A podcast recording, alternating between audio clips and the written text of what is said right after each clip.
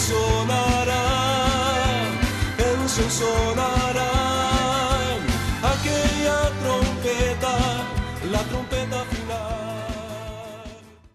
La Iglesia de Cristo de los Ministerios Llamada Final en Phoenix, Arizona, presenta su programa Llamada Final. Conscientes de que vivimos los últimos tiempos y que la humanidad necesita escuchar la verdad eterna de Dios, presentamos el siguiente programa con el pastor José Arriaga. Con ustedes, el pastor José Arriaga con el mensaje de la palabra de Dios.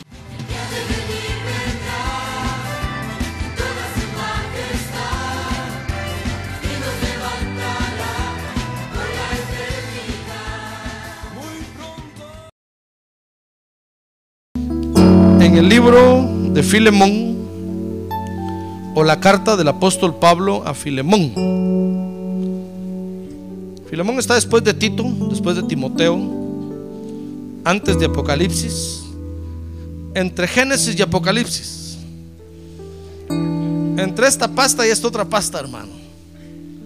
Amén. Muy bien. Libro de Filemón. Vamos a leer en el capítulo 1, el único capítulo que tiene, los versos 4, 5, 6 y 7. Muy bien, dice la palabra de Dios que doy gracias a mi Dios siempre haciendo mención de ti en mis oraciones. Mire, le está escribiendo Pablo a Filemón. Verso 5, porque oigo de tu amor y de la fe que tienes hacia el Señor Jesús y hacia todos los santos. Y ruego que la comunión de tu fe llegue a ser eficaz por el conocimiento de todo lo bueno que hay en vosotros mediante Cristo. Pues he llegado a tener mucho gozo y consuelo en tu amor, porque los corazones de los santos han sido confortados por ti, hermano. Qué bonitas palabras esas, ¿verdad? Amén. Muy bien, oramos por estas peticiones. Padre, en el nombre de Jesús, ahora ponemos delante de ti nuestras peticiones, las levantamos hasta tu trono de gracia, de misericordia, Señor, y te rogamos que las atiendas, por favor, glorifica tu nombre. Que cada uno de los que escribió estas peticiones, Señor, puedan ver tu mano obrando, tus maravillas en sus vidas, Señor. Glorifica tu nombre. A ver, levante su mano y dígale, glorifica tu nombre, Señor. Glorifica tu nombre, Señor. En el nombre de Jesús te lo pedimos, Padre, en el nombre de Jesús. Amén y amén. Gloria a Dios. Muy bien, siéntense, por favor, hermanos.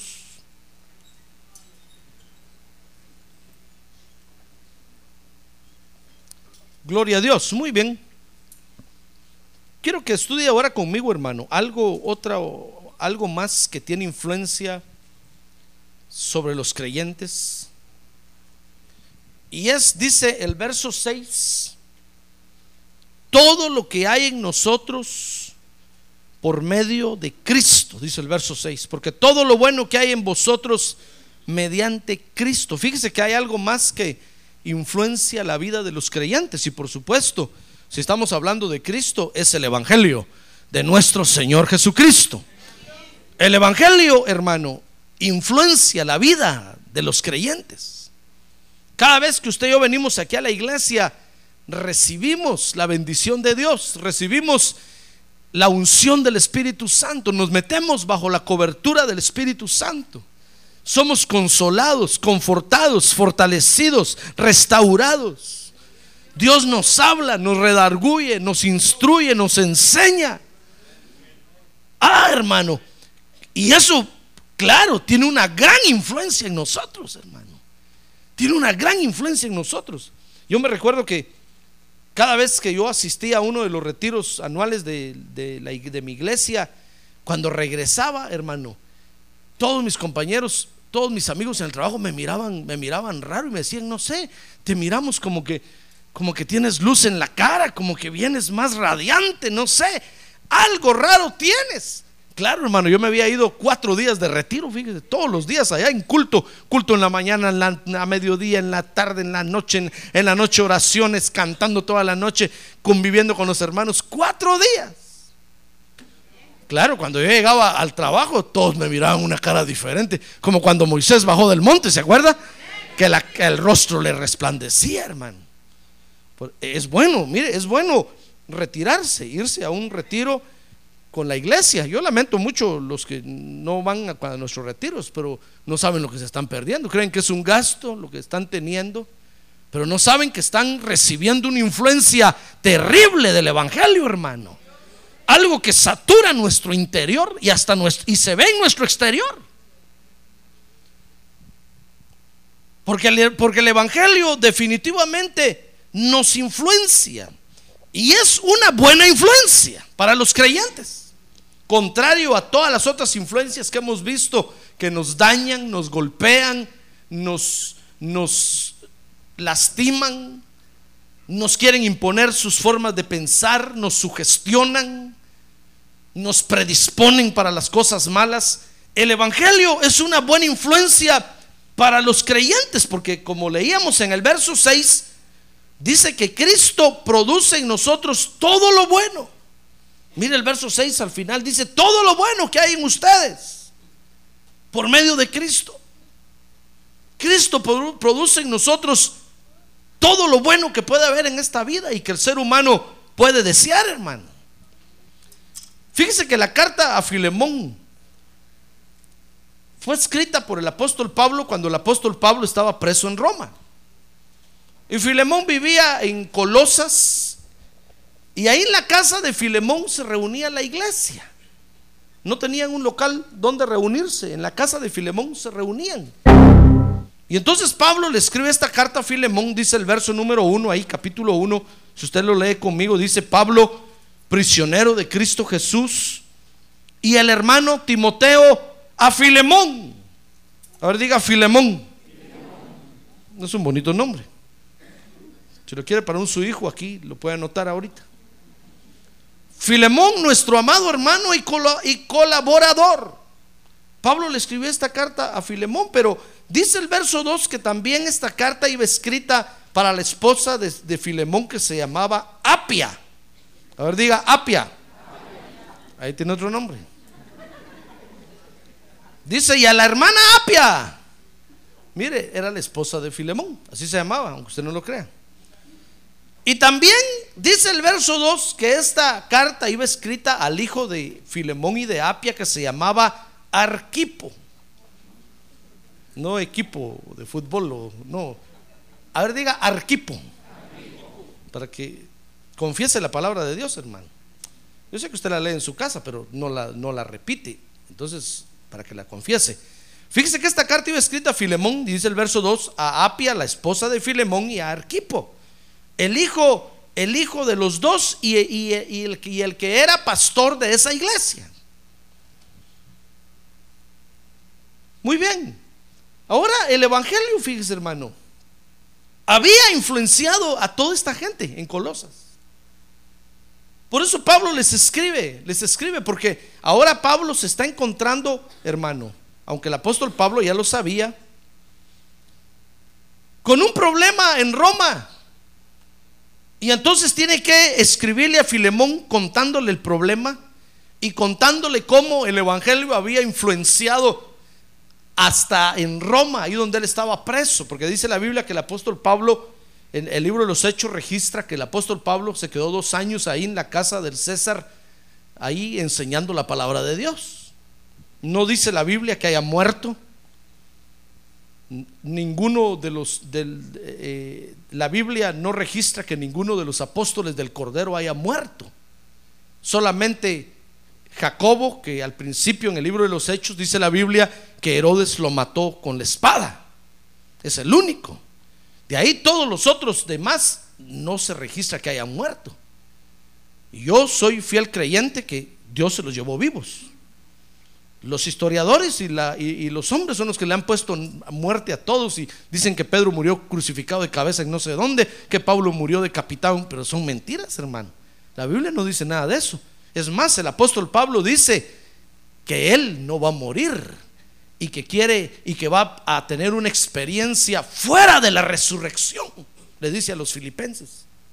Por eso dijo, he terminado mi carrera ya, solo me espera la corona de vida.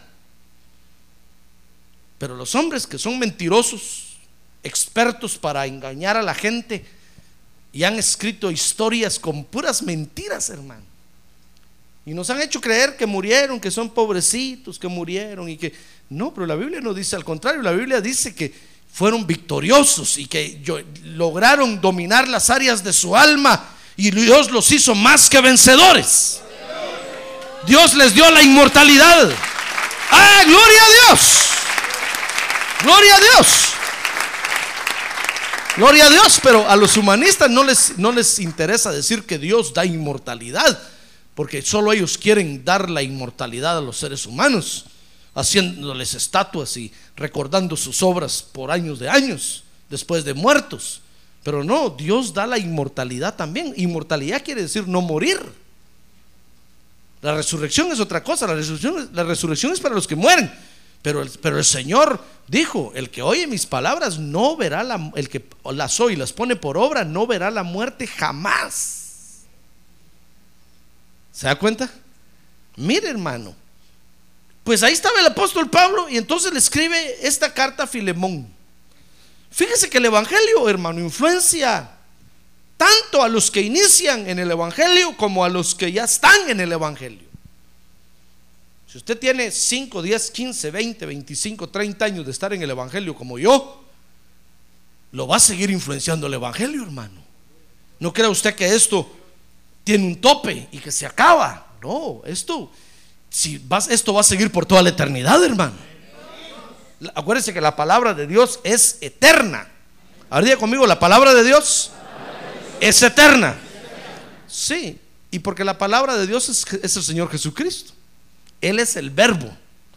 Entonces la palabra de Dios es eterna. Entonces nos va a seguir influenciando. Fíjese que influencia tanto a los que inician como a, a las- a los que ya estamos dentro del Evangelio. Pero la influencia, fíjese, del Evangelio, hermano, en los que ya estamos en el Evangelio, tiene efecto cuando nosotros perseveramos en el Evangelio. Porque Dios no es un curandero, hermano. Con el que usted va y le da agua de calahuala y le paga a usted 10 dólares y se la toma y ya no vuelve a regresar. Muchos creen que Dios es un médico, a donde usted va y paga 50 dólares la consulta y ya no vuelve a regresar. Aunque el médico le dice, por favor, viene dentro de un mes. Usted ya no regresa, usted quiere pagar otros 50 dólares, ya no. Dios no es así. Si queremos recibir los beneficios del Evangelio, tenemos que permanecer en el Evangelio, hermano.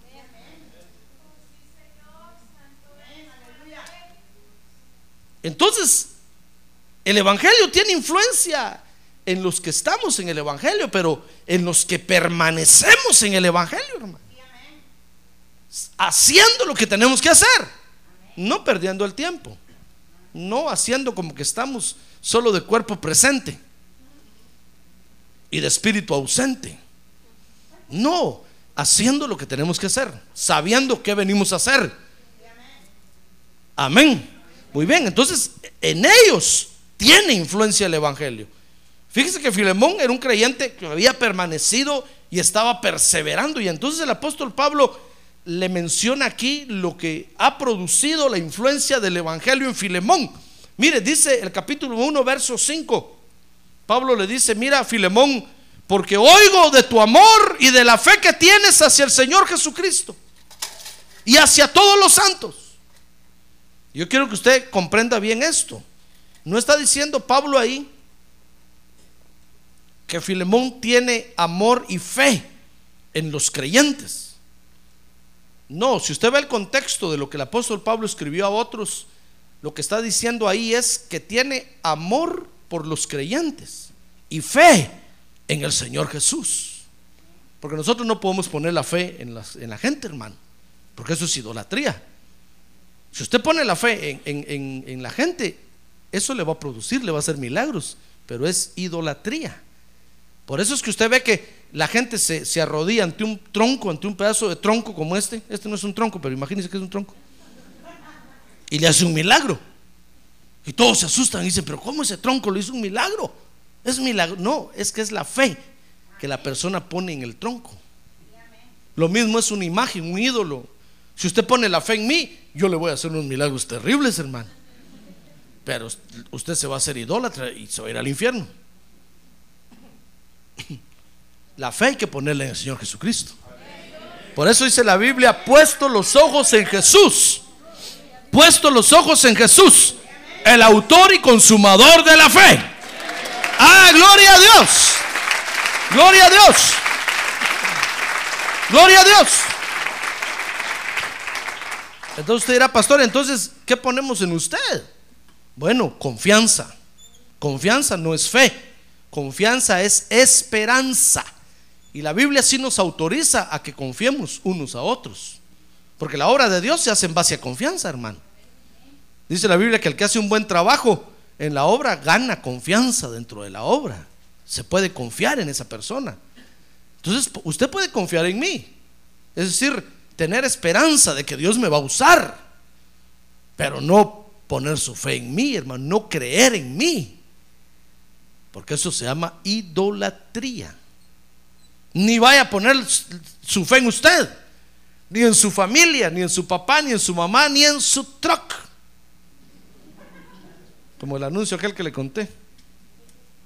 Porque ve ese anuncio es real. Le produjo, la troca le produjo una gran empresa de ese hombre que aparece en el anuncio, pero es un idólatra del carro. Muy bien. Entonces dice el verso 5 que lo que, lo que había producido la influencia del Evangelio en Filemón era fe en el Señor Jesucristo. Como que cada día le creía más al Señor, cada día le creía más, cada día le creía más. La fe crece, nuestra fe, hermano, tiene que crecer. Es el fruto que se llama fe, que es el amor que todo lo cree. Eso tiene que crecer, creerle al Señor, hermano, todo lo que dice. Hay que creérselo. Lo que hay que tener cuidado es con lo que no dice o, con lo que usted dice que le dijo. Con eso hay que tener cuidado. Pero en lo que dice en su palabra, que es como dice el apóstol Pedro, es la palabra profética más segura que tenemos, hay que creerle. Ahora, si usted tiene un sueño por ahí y soñó que aparecían siete ángeles volando para arriba y siete para abajo y siete le revoloteaban por la cabeza, y le dijeron que decía el Señor, eso sí pónganlo en duda, hermano. Y compruébelo y pídale 30 señales al Señor. Amén. Porque puede ser el diablo que lo esté engañando. Y aún así, dándole las 30 señales, váyase así mero desconfiado a ver primero que, cómo está el asunto, hermano. Porque el diablo lo puede engañar. Pero en lo que dice la palabra de Dios aquí escrita, hermano, usted tiene que creerle a Dios y crecer en, ese, en, en esa fe. La fe no es ciega. Habría conmigo, la fe, no es ciega. La fe no es ciega, hermano. La fe calcula. La fe mira primero. ¿No cree usted que, que por eso la gente afuera se burla de nosotros? Porque ellos dicen que la fe es ciega y que nosotros estamos aquí en la iglesia ciegos de fe. No, la fe piensa, hermano. Cuando Dios le habló a Abraham y le dijo a Abraham, vete de Ur de los Caldeos a la tierra que yo te daré. Abraham primero preguntó, ¿dónde es esa tierra? Le dijeron, es Canaán. Oh, dijo, pero él no, nunca he ido yo. Porque dice que salió para saber a dónde iba, nunca había estado ahí. Pero sabía que allá era donde Dios lo quería. Hermano, la fe, la fe no es ciega, la fe, mira, el Señor Jesucristo dijo, porque ¿quién de ustedes si va a construir una casa, primero no se sienta a calcular el dinero que tiene, a ver cuánto cuesta el blog, cuánto cuesta el cemento, y entonces si le alcanza el dinero, la empieza a construir para terminarla. Pero si ustedes, dijo el Señor, comienzan a construir una casa y a la mitad se dan cuenta que no tienen dinero y la dejan a medias, todos los vecinos que pasen por ahí se van a burlar de ustedes y van a decir, ja, miren a este, estaba levantando una casa y a media la dejó. Estaba hablando de la fe. Porque la fe no es ciega, hermano. Jamás Dios le va a poner a hacer a usted algo sin que usted calcule primero si aguanta o no aguanta. Si usted no aguanta, usted le tiene que decir, Dios, Yo eso no lo aguanto. Si tú me das fuerzas, tal vez medio aguanto. ¿Se da cuenta? Mire, cuando Dios me mandó a mí a predicar aquí a los Estados Unidos, yo no conocía Estados Unidos, hermano. Toda mi vida me había pasado estudiando, no tuve tiempo de viajar a ningún lado, ni a la frontera de mi país, por estar estudiando, estudiando, estudiando. Y cuando Dios me llamó, yo dije, Señor, ¿y cómo será allá? Yo he oído que es bonito, pero no sé. Yo estoy bien aquí. Entonces empecé a averiguar, hermano, empecé a investigar. Primero. Dije, Señor, aunque no conozco allá, pero acepto a ir. Mire, si Dios me hubiera dicho, a ver, José Arriaga, vente, te vas a ir al África, a la selva. Cunga, cunga, cunga.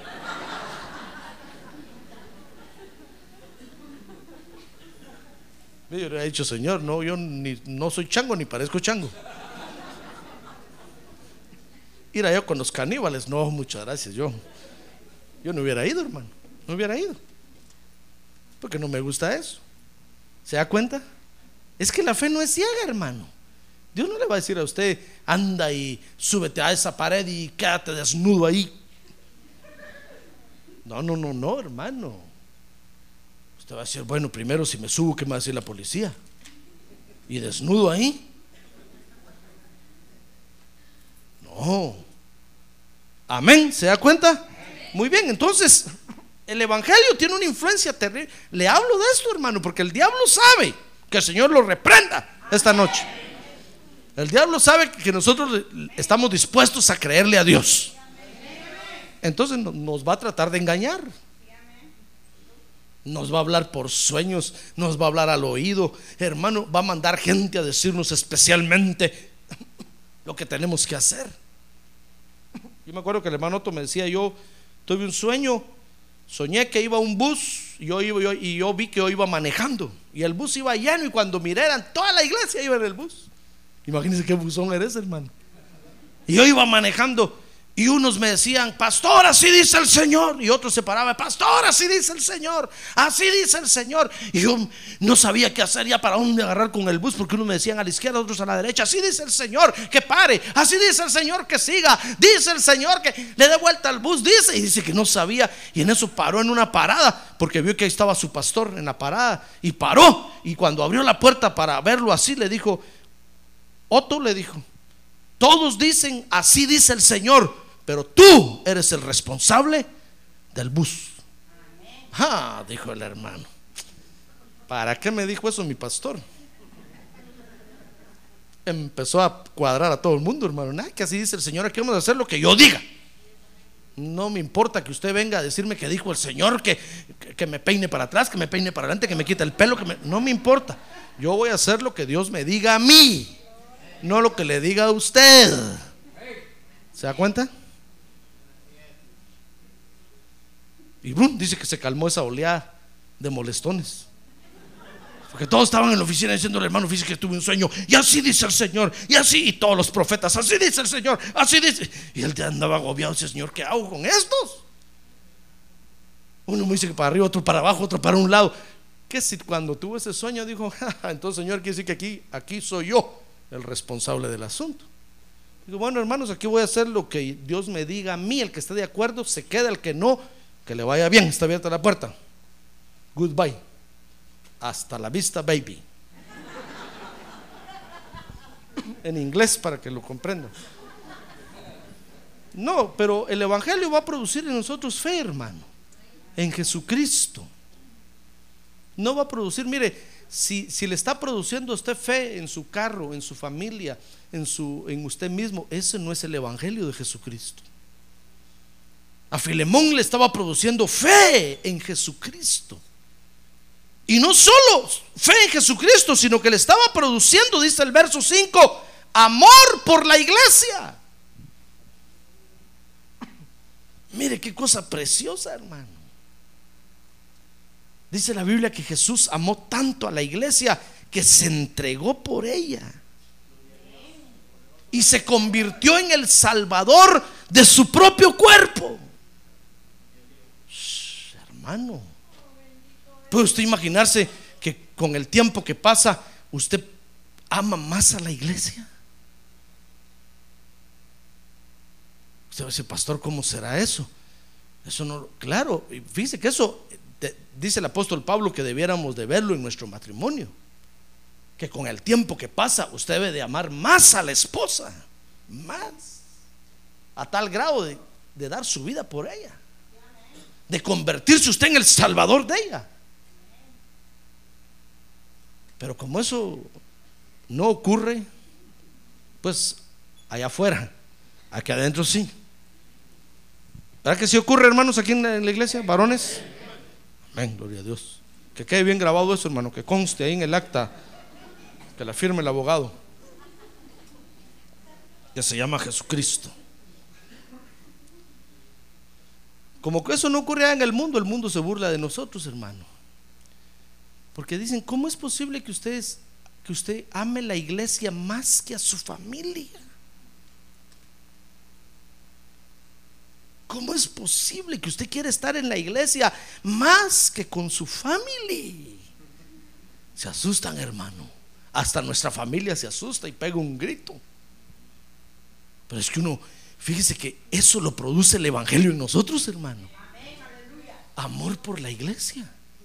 Cuando, cuando el Evangelio lo influencia a usted así, usted viene y cuida cada silla, hermano. Hasta las sillas, las paredes. Usted ve a alguien que está rayando ahí, es capaz de tirarle una encía encima.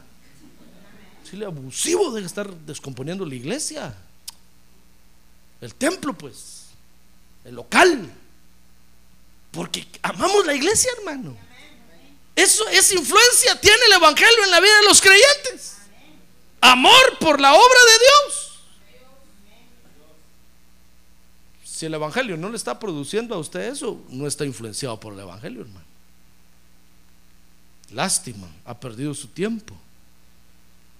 Pero aquí dice el apóstol Pablo que Filemón, un creyente ya viejo en el Evangelio, conocido del apóstol Pablo, amigo de él, Pablo le dice, mira, mira, File, es que yo he oído de tu amor hacia todos los santos. Imagínense, si cuidamos estos, esto, eh, las paredes, esto que es inanimado, cuanto más a los santos de la iglesia, hermano. Entonces, el pastor, ¿y dónde los tiene escondidos? Es usted. Y soy yo. Ahora diga que tiene hablado, usted es santo de Dios. Usted es santo de Dios. Solo que no le puedo poner una candela, dígale, pero es santo. Porque no faltará alguien que ya se le quiera rodear ahí enfrente. No, no, no, espérese, no, no. Como venimos de allá, ¿se acuerda, va? Qué cosa terrible.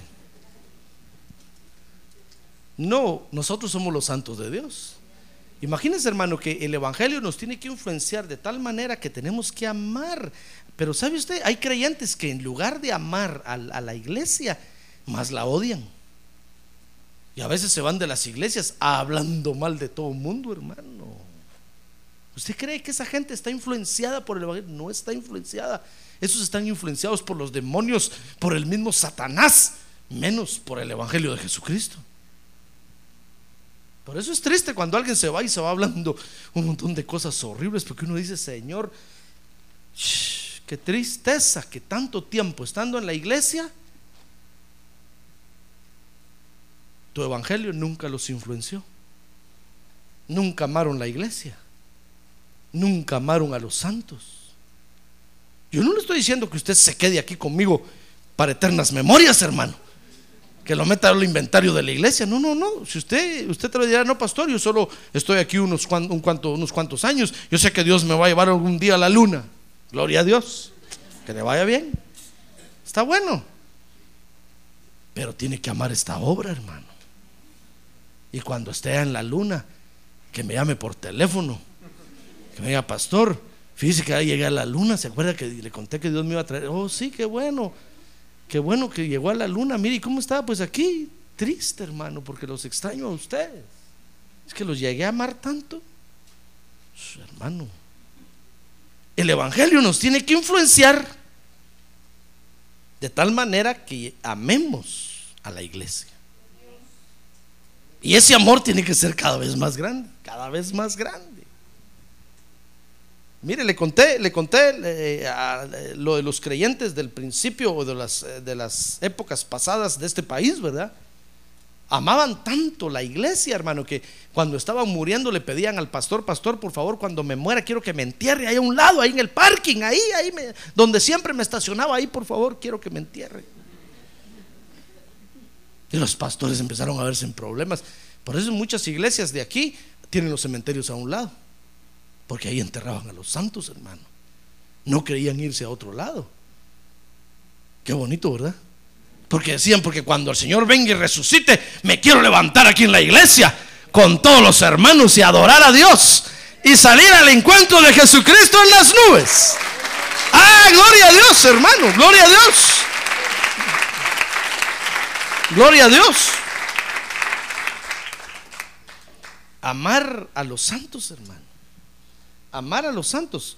Yo creo que por eso era que dice la Biblia que cuando el apóstol Pablo predicaba, fíjese que la gente, cuando el apóstol Pablo terminaba de predicar, le quitaba las prendas de su ropa para llevárselas, hermano. Usted va a decir, qué fans tenía ese hombre. No, no era idolatría, sino que dice que se los llevaban porque se, se los ponían a sus enfermos encima en sus casas y los enfermos se sanaban, hermano. Imagínense el pañuelo con el que el apóstol Pablo se limpiaba el sudor y se sonaba la nariz. Cada rato. Al terminar el culto corría alguien y decía, pastor, yo me llevo el pañuelo, démelo. No, no, hombre, si está sucio, no, yo me lo llevo así, así. Y lo extendía ya. Mejor no extiendo este. Y se lo ponía a los enfermos y los enfermos se sanaban, hermano. Mire, amor por los santos. Valorar lo que estamos haciendo aquí, hermano. Usted no es visitante aquí. A ver, que tiene un lado. Usted no es visitante aquí, hermano.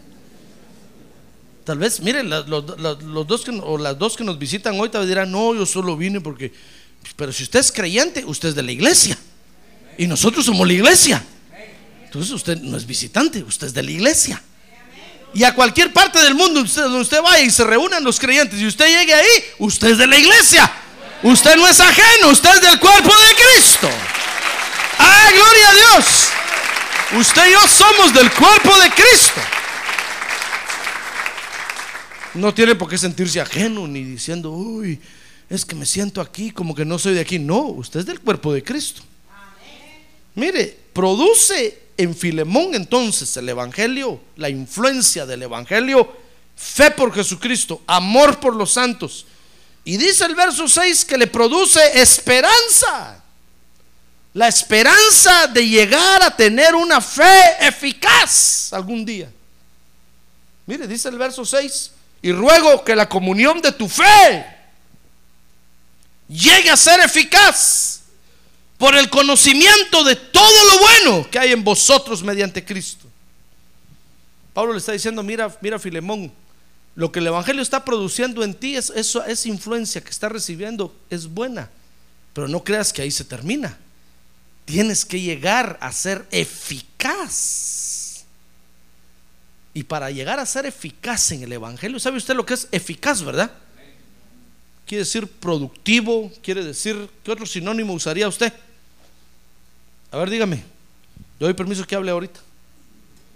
O calle para siempre. Eficaz, productivo, eficiente, certero, verdadero, auténtico, provechoso.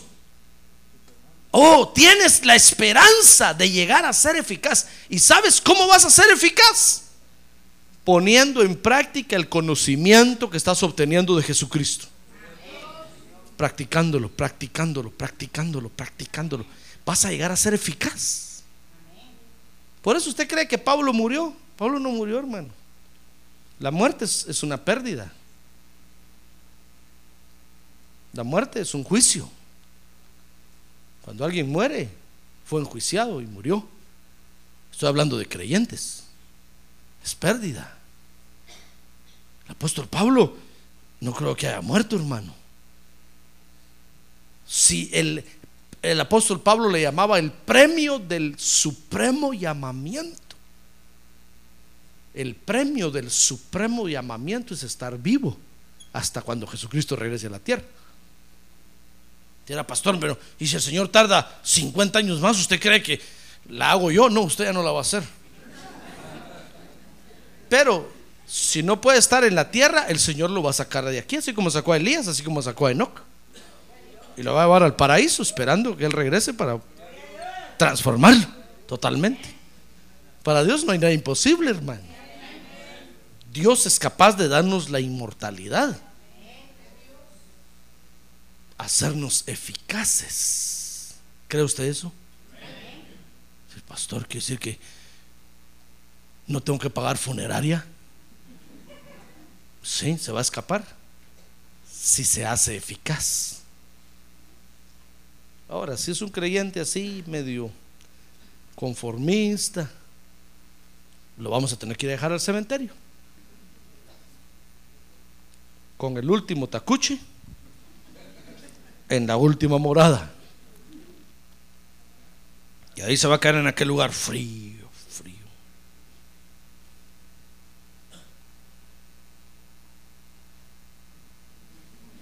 Fíjese que, fíjese que la mamá de una hermana murió, me contaba mi pastor, y, y esa noche que la fueron a enterrar, dice que estaba en la casa y se puso a llorar y le dijo, empezó a decirle, Señor, pobre mi mamá, ¿cómo estará ahí en ese lugar frío, helado? ¿Qué estará haciendo ahorita ahí? Y empezó a llorar y decirle, Señor, mi mamá, pobrecita, ¿por qué no me dejas llevarle una colchita, algo? Y se durmió llorando y tuvo un sueño. Y el Señor llegó a donde estaba.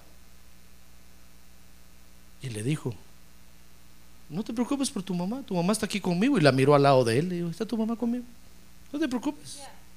Cuando llegue ella va a resucitar, le dijo. Por eso le dijo, mientras estés en la tierra, disfruta tu vida en la tierra. Porque media vez te mueras, le dijo, ya nunca más vas a volver ahí. Ya nunca más vas a volver a ver a los tuyos ahí. Así como los mira uno ahorita, pues. Cuando el Señor venga, los vamos a ver, pero no, ya no como los vemos ahorita. Ahorita usted ve a la esposa como esposa y el esposo y la esposa ve al esposo como esposo. Pero cuando el Señor venga, se va a acabar eso, hermano. Nos vamos a ver de otra forma diferente. Por eso, esta es la única oportunidad que tenemos de estar en la tierra. Por eso disfrutémosla. Disfrutémosla confiando en que el Señor nos puede dar la inmortalidad. En que podemos llegar a ser eficaces. Si dejamos que el Evangelio nos influencie, hermano.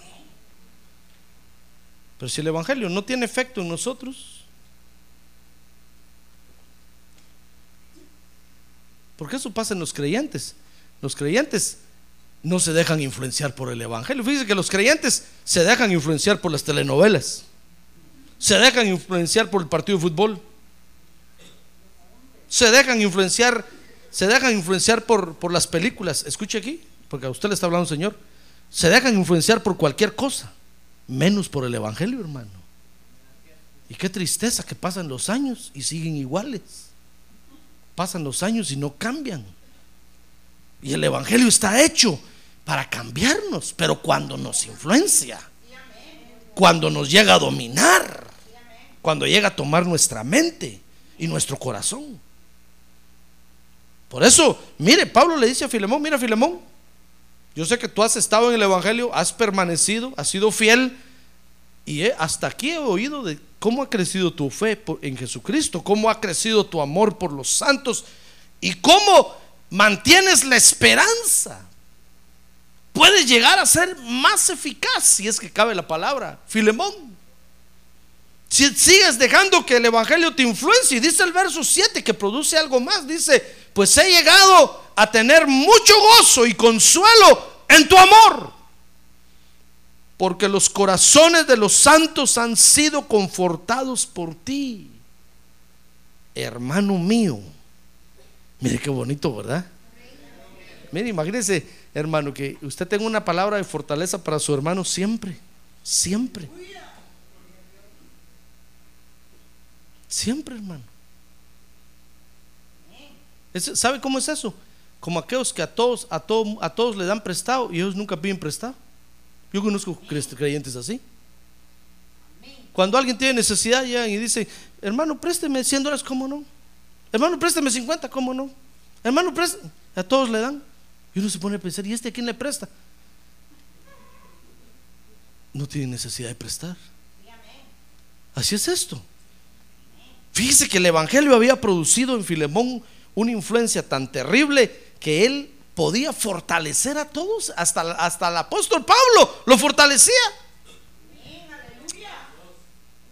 Mire, ¿usted cree que nosotros los ministros no necesitamos palabras de fortaleza? Claro que necesitamos. No que las andemos pidiendo, pero las necesitamos, hermano. Mire, ¿cómo puede ser, cómo puede influenciarnos el Evangelio? Puede llegar a afectarnos tanto, a dominarnos tanto, que podemos tener palabras de fortaleza para todo el mundo. Qué belleza de evangelio, hermano. ¿Usted quiere este evangelio? Bueno, entonces déjese influenciar por el evangelio. Fíjese que Pablo le está diciendo ahí a Filemón, mira Filemón, fe, amor, esperanza y fortaleza es todo lo bueno que un ser humano puede desear en la tierra. Es todo lo bueno que, que Cristo ha producido en ti.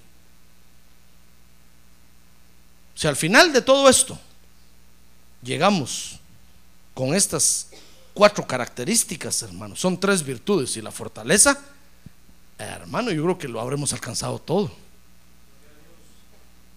Amén. Muy bien, pero, pero el Evangelio no solo influencia a los creyentes que están perseverando en la iglesia, sino que también a los que inician en el Evangelio. Y quiero que vea conmigo el ejemplo que el apóstol Pablo pone aquí.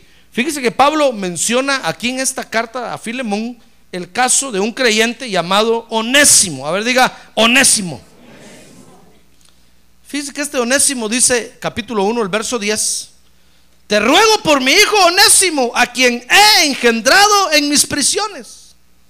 Fíjese que este, este Onésimo, hermano, se había convertido al Evangelio cuando Pablo estaba en Roma. Hermano, pongan el aire, por favor. Cuando el apóstol Pablo estaba en Roma. Estaba preso en Roma. Ahí predicando, sin duda, este onésimo aceptó a Cristo como Salvador, hermano. Y dice el verso 11 que onésimo era conocido de Filemón, dice, y te lo he vuelto a enviar en persona, es decir, como si fuera mi propio corazón. Fíjese que Filemón conocía a Onésimo. Y entonces Pablo por eso le escribe a Filemón, por causa de Onésimo. Onésimo había vivido con Filemón. Fíjese que Onésimo había sido esclavo de, de, Filemón, hermano. Filemón era alguien pudiente, tenía esclavos.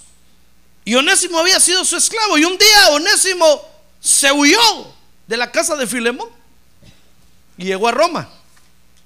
Y cuando llegó a Roma, le hablaron del Evangelio y Onésimo se convirtió, hermano. Y cuando se convirtió al Evangelio, y Pablo supo que era esclavo de su amigo, el creyente Filemón, del que acabamos de hablar. Fíjese que la ley romana obligaba a los que encontraban esclavos a devolvérselos a sus amos. Y el amo tenía la potestad en la mano de matar al esclavo si quería, por haberse huido. Mire, mire lo que el apóstol Pablo tiene que hacer, hermano. Tiene que entregar a muerte, digamos así, a un creyente. Pero porque la ley se lo estaba exigiendo. Onésimo había escapado de la casa del Filemón y, Pablo lo encontró y lo evangelizó y, y Onésimo se convirtió. Pero fíjese que cuando Onésimo conoció a Cristo como Salvador, hermano, fíjese que el Evangelio lo impactó, lo influenció tanto, tanto, que la vida de Onésimo cambió. Dice el verso 10 que el apóstol Pablo le dice a Filemón, te ruego por mi hijo onésimo. Mire, ahora le dice mi hijo, porque lo había engendrado espiritualmente, mi hijo onésimo, a quien he engendrado en mis prisiones. Fíjese que el Evangelio había influenciado a Filemón y lo que había producido en él, hermano, dice el verso 10 primero, era hacerlo útil en el servicio tanto para Pablo como para Filemón, dice el verso 11, el cual en otro tiempo te era inútil, pero ahora nos es útil a ti y a mí. Mire, mire lo, lo que produce el Evangelio, hermano. No le digo que no hay mejor cosa que el Evangelio. Ahora que tiene un lado, no hay mejor cosa que el Evangelio, hermano. No hay mejor cosa que el Evangelio, hermano. No hay mejor cosa que el Evangelio. Si usted se va al Club de Leones o a, donde se vaya con los Rotarios o cualquier club, no hay mejor cosa que el Evangelio. Ninguna de esas instituciones va a poder producir en usted lo que está produciendo el Evangelio.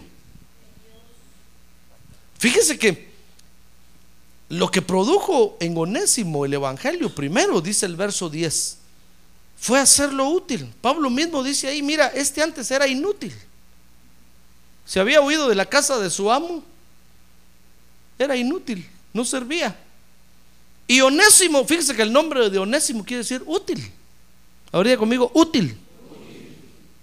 Y con un buen nombre se había hecho inútil. Mire las cosas que pasan, hermano. A veces nosotros hemos tenido buenos principios en nuestra casa, hemos sido enseñados bien por nuestros padres, pero nos echamos a perder en el mundo, hermano. Y muchos hasta la cárcel van a parar y solo viven de cárcel en cárcel. Y cuando uno conoce a los papás, uno dice, ¿cómo es posible que este ingrato esté en la cárcel si los papás no, no son maleantes, ni matones, ni como para que esté, esté de cárcel en cárcel? pero se inutilizaron, se incapacitaron. Y así le había pasado a Onésimo, se había inutilizado. Pero cuando el, el Evangelio lo impactó y lo influenció, Onésimo se hizo útil. Entonces, lo primero que el Evangelio produce en la vida del que lo recibe, hermano, del que se deja influenciar por el Evangelio, es hacerlo útil. Fíjese, dice el verso 11 que el apóstol Pablo dice ahí, mira, eh, a, quien, a quien yo amo, le dice en el verso 11, en el verso 12, Pablo lo amaba, dice el verso 12 que le dice a Filemón, mira, y ahora yo lo necesito tanto como tú. Mire, tan útil se había hecho que ahora lo amaban, hermano. ¿Se da cuenta? es, difícil amar a alguien que es inútil. Es difícil. A alguien en problemado nadie lo quiere, hermano. Pero cuando se dejan influenciar por el Evangelio, entonces uno se hace útil. Entonces usted va a encontrar que hay creyentes que lo aman porque lo ven útil. El, pues, el apóstol Pablo amaba a Onésimo. Lo conoció inútil y cuando el, el Evangelio impactó a Onésimo, Onésimo se hizo útil, el apóstol, el apóstol Pablo lo ama y ahora hasta siente la necesidad de que Onésimo lo ayude. Mire qué cosa terrible, hermano. No hay cosa, ¿no cree usted que es, no hay cosa mejor que hacerse útil para Dios? Sí, hermano. Es mejor hacerse útil. Tal vez usted es útil en su trabajo, gloria a Dios. Usted es útil en su familia, gloria a Dios.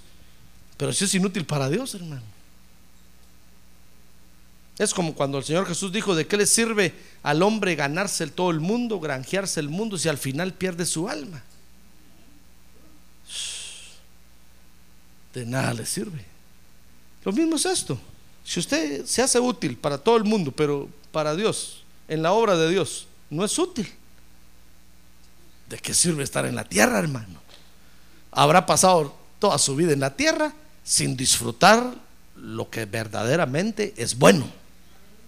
Amén. A ver, diga que tiene a un lado. Sea útil, hermano. Sea útil. Sea útil.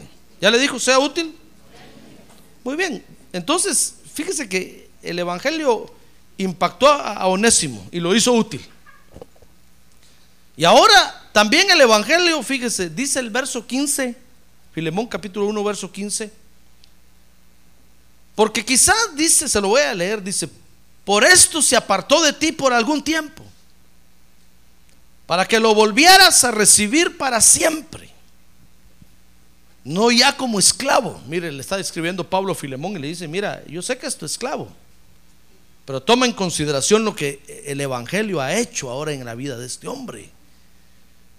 Por favor, recíbelo no ya como esclavo, sino como más que un esclavo, como a un hermano amado, especialmente para mí, pero cuanto más para ti, tanto en la carne como en el Señor. Imagínese usted un, pastor haciendo una carta de recomendación así, hermano en estos dorados tiempos? Hermano, es difícil, es difícil recomendar a alguien así, a menos que uno lo haya visto en la iglesia y que de inútil haya pasado a útil y que uno compruebe que de veras es útil. Entonces, claro, uno puede hacer una carta así, meter las manos al fuego por alguien así, hermano. ¿Se da cuenta? Pero el Evangelio puede hacer eso. Puede transformar nuestra vida, hermano. De una inutilidad cuadraplégica, pasarnos a una utilidad en acción,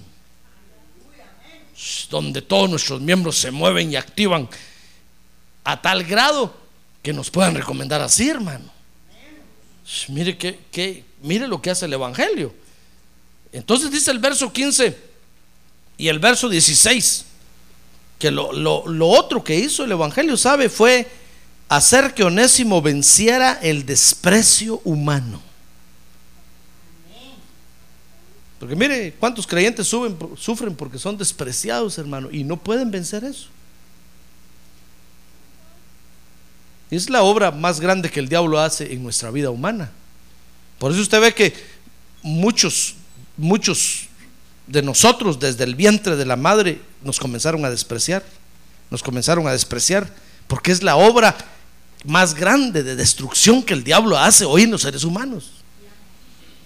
Y ahí usted estando en el vientre de su mamá comenzó a recibir los desprecios y los desprecios y empezó a sentirse despreciado y nació con ese sentimiento de rechazo terrible. Y usted empezó a crecer y, hasta usted mismo se, empezó a rechazar. Llegó a joven. Mire, un día entrevistaron a una, a una señorita de esos que se visten así, todos, todos flojotes, ¿ha visto, verdad? Con un pantalonzón.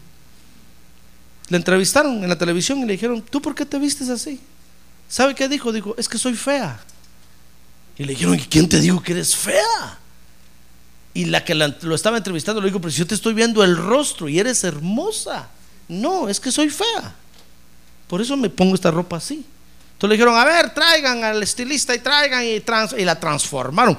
Al rato salió con un vestido y unos tacones y todos dijeron, ¿quién nos está visitando? No, es la que entró.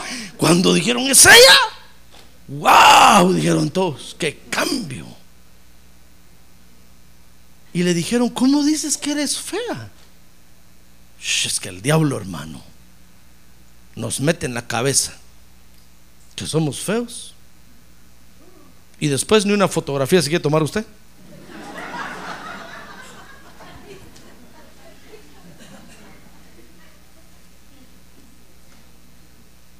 Y por eso muchos no se casan porque les dijeron que eran feos. De repente alguna señorita por ahí cuando tenían 16, 17 años le dijeron, no, es que tú eres muy feo. Se lo tragaron. Después llegan a 30, 35 años y no se casan, hermano, porque se sienten feos. Sienten que todo el mundo los va a rechazar. Es que el diablo ya los hizo pedazos. Y los deja el tren. Mire, el desprecio. El desprecio es la batalla más grande que usted y yo tenemos que vencer en la tierra, hermano. Porque el diablo se da la tarea de despreciarnos. Por eso usted se siente despreciado en la casa, se siente despreciado en el trabajo. mire, cuando, cuando entrevistan a los de las pandillas, le dicen, ¿por qué está ahí? Dicen, no, es que en mi casa nadie me quería. Mi papá no me amaba, mi mamá tampoco. Y cuando entrevistan a los papás dicen ustedes, no, no aman a qué. Dice, claro que lo amamos. Si por él estamos trabajando, para que tenga leche en el refrigerador, para que tenga todo el ingrato y miren lo que anda haciendo. Porque el diablo les dijo, no te quieren. Eres un recogido. Ahí te encontró tu mamá en un canasto debajo del debajo del buzón el día que fue a traer la correspondencia y te metió a la casa. Hermano, el desprecio hace pedazos a la gente, ¿sí o no? Pues ¿qué le parece que cuando el evangelio llegó a Filemón, mire, Filemón era un esclavo. Y ser esclavo en ese tiempo era ser despreciado, hermano. Imagínense que los compraban y los vendían como cualquier objeto al mejor postor. Eso es, eso es un desprecio terrible. Ya ve que hasta hace poco ni negritos jugaban fútbol, hermano. Y cuando Hitler en las Olimpiadas vio al primer negrito que era de Estados Unidos que había ganado la medalla de oro, no lo quiso felicitar. Porque era inconcebible que un esclavo, especialmente de la raza negra, se quitara ese estigma de encima. ¿Cuánta gente moriría en esas cárceles de oscuridad, hermano? ¿Y cuánta gente? ¿Cuántos creyentes? Pensemos en los creyentes. ¿Cuántos creyentes hay así que no logran vencer eso? Hermano. Se sienten despreciados, despreciados. Pero sabe, cuando el Evangelio llegó a, Onésimo, Onésimo logró vencer el, el desprecio. A tal grado que dice el verso 17 que el apóstol Pablo lo defendió. Dice el verso 18 y 19 que hasta el apóstol Pablo estaba dispuesto a que le cobraran a él el daño que Onésimo había causado. Mire, se lo voy a leer, dice, y se te ha perjudicado en algo, o en alguna forma, o te debe algo, cárgalo a mi cuenta. Yo, Pablo, escribo esto con mi propia mano, yo lo pagaré, por no decirte que aún tú mismo te me debes a mí. Mire lo que hace el Evangelio, hermano. El Evangelio es capaz de influenciar a los creyentes. Y es la influencia que nosotros debemos de, aceptar, hermano. Es la influencia que nosotros debemos decirle, Señor, envía tu evangelio que me influencie, que tome mi mente, mi corazón, que domine todo mi ser, que me cambie. Ya sea, si usted está entrando en el evangelio, el evangelio lo puede hacer útil y lo puede hacer que usted venza el desprecio. O si usted ya está en el Evangelio, mire, el Evangelio le puede producir a usted fe en Jesucristo, le puede producir amor por los santos y le puede producir esperanza en llegar a ser eficaz y lo puede convertir en un fortalecedor terrible. Por eso el Evangelio, mi estimado hermano, no opera en todos. Porque el que no se deja influenciar, el Evangelio no hace nada. Un día vino conmigo una persona y me dijo, mire pastor, traigo esta nota para usted. Cuando yo le decía, eh, del juez fulano de tal, de la corte no sé qué, tantas al pastor. Eh, aquí le envío a este porque lo, lo asigné que exista su iglesia para que reciba terapia. Cuando termine me manda una carta yo le dije, ¿tú aceptaste a Jesucristo? No. ¿Lo, que, ¿lo quieres aceptar? No. Le hice una carta al juez, con todos mis respetos para usted, pero no puedo hacer nada yo por este. Si no acepta el Evangelio, el Evangelio no lo puede influenciar. Por favor, no me mande más gente así. Esto no es una casa de convalecencia ni de rehabilitación. Esto es el Evangelio de Jesucristo, que solo afecta a los que lo reciben a los que abren su corazón y se humillan y lo aceptan. ¡Ah, gloria a Dios! Gloria a Dios, hermano. Gloria a Dios. Por eso cuando usted traiga un invitado a la iglesia y el invitado le diga, no, no, no, no me gusta, déjalo hermano, déjalo, que se vaya, que se vaya, que se vaya. Porque no tiene que estar aquí. Pero cuando usted vea que el invitado empieza a llorar y dice, no, yo quiero que Jesucristo entre en mi corazón, que me impacte, uh, ayúdelo, ayúdelo, ayúdelo. Porque en él el Evangelio puede hacer maravillas. Amén. Cierre sus ojos. Cierre sus ojos, hermano. Déjeme que por usted. Cierre sus ojos, por favor. El Evangelio influencia a los creyentes también.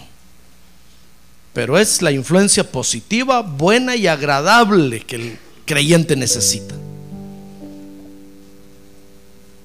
Yo sé que es imposible evitar las otras influencias de lo que hay en el mundo, hermano. Pero deje usted que el Evangelio lo influencie y entonces va a ver que todas las otras influencias se van a, disminuir, van a perder poder en usted.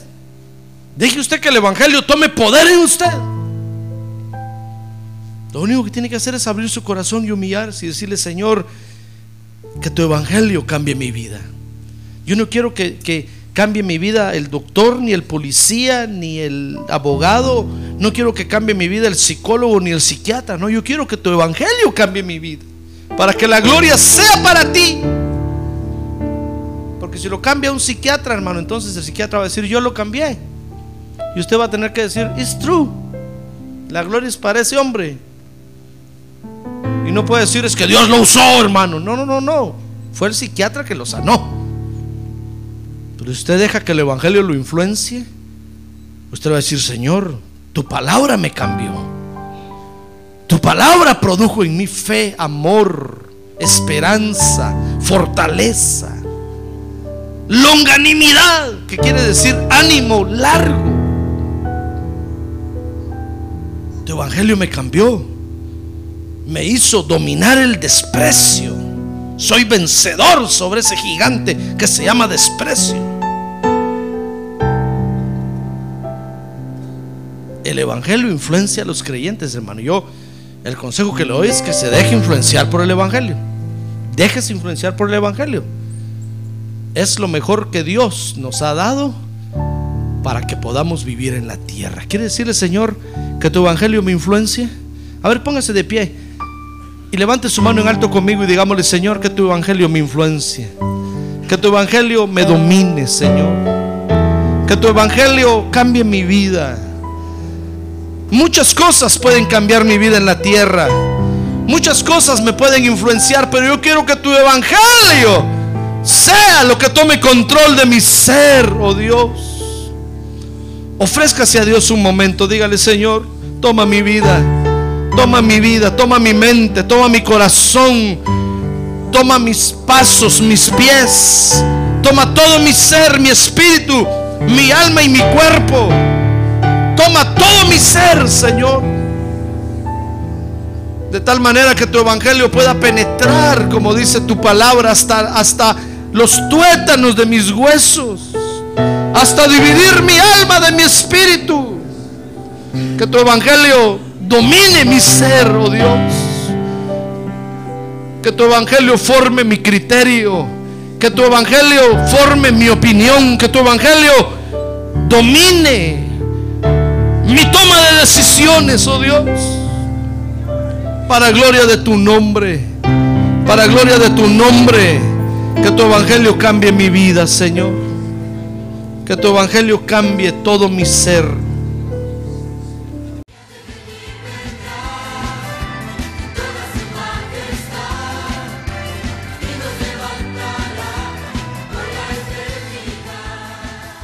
La Iglesia de Cristo de los Ministerios, llamada final en Phoenix, Arizona, cumpliendo con la comisión de Joel 2.1, presentó su programa, Llamada Final.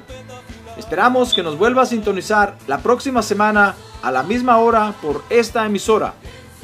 Los invitamos a nuestras reuniones en el 6023 Norte 71 Drive, esquina con Bethany Home Road. Para mayor información puede llamarnos al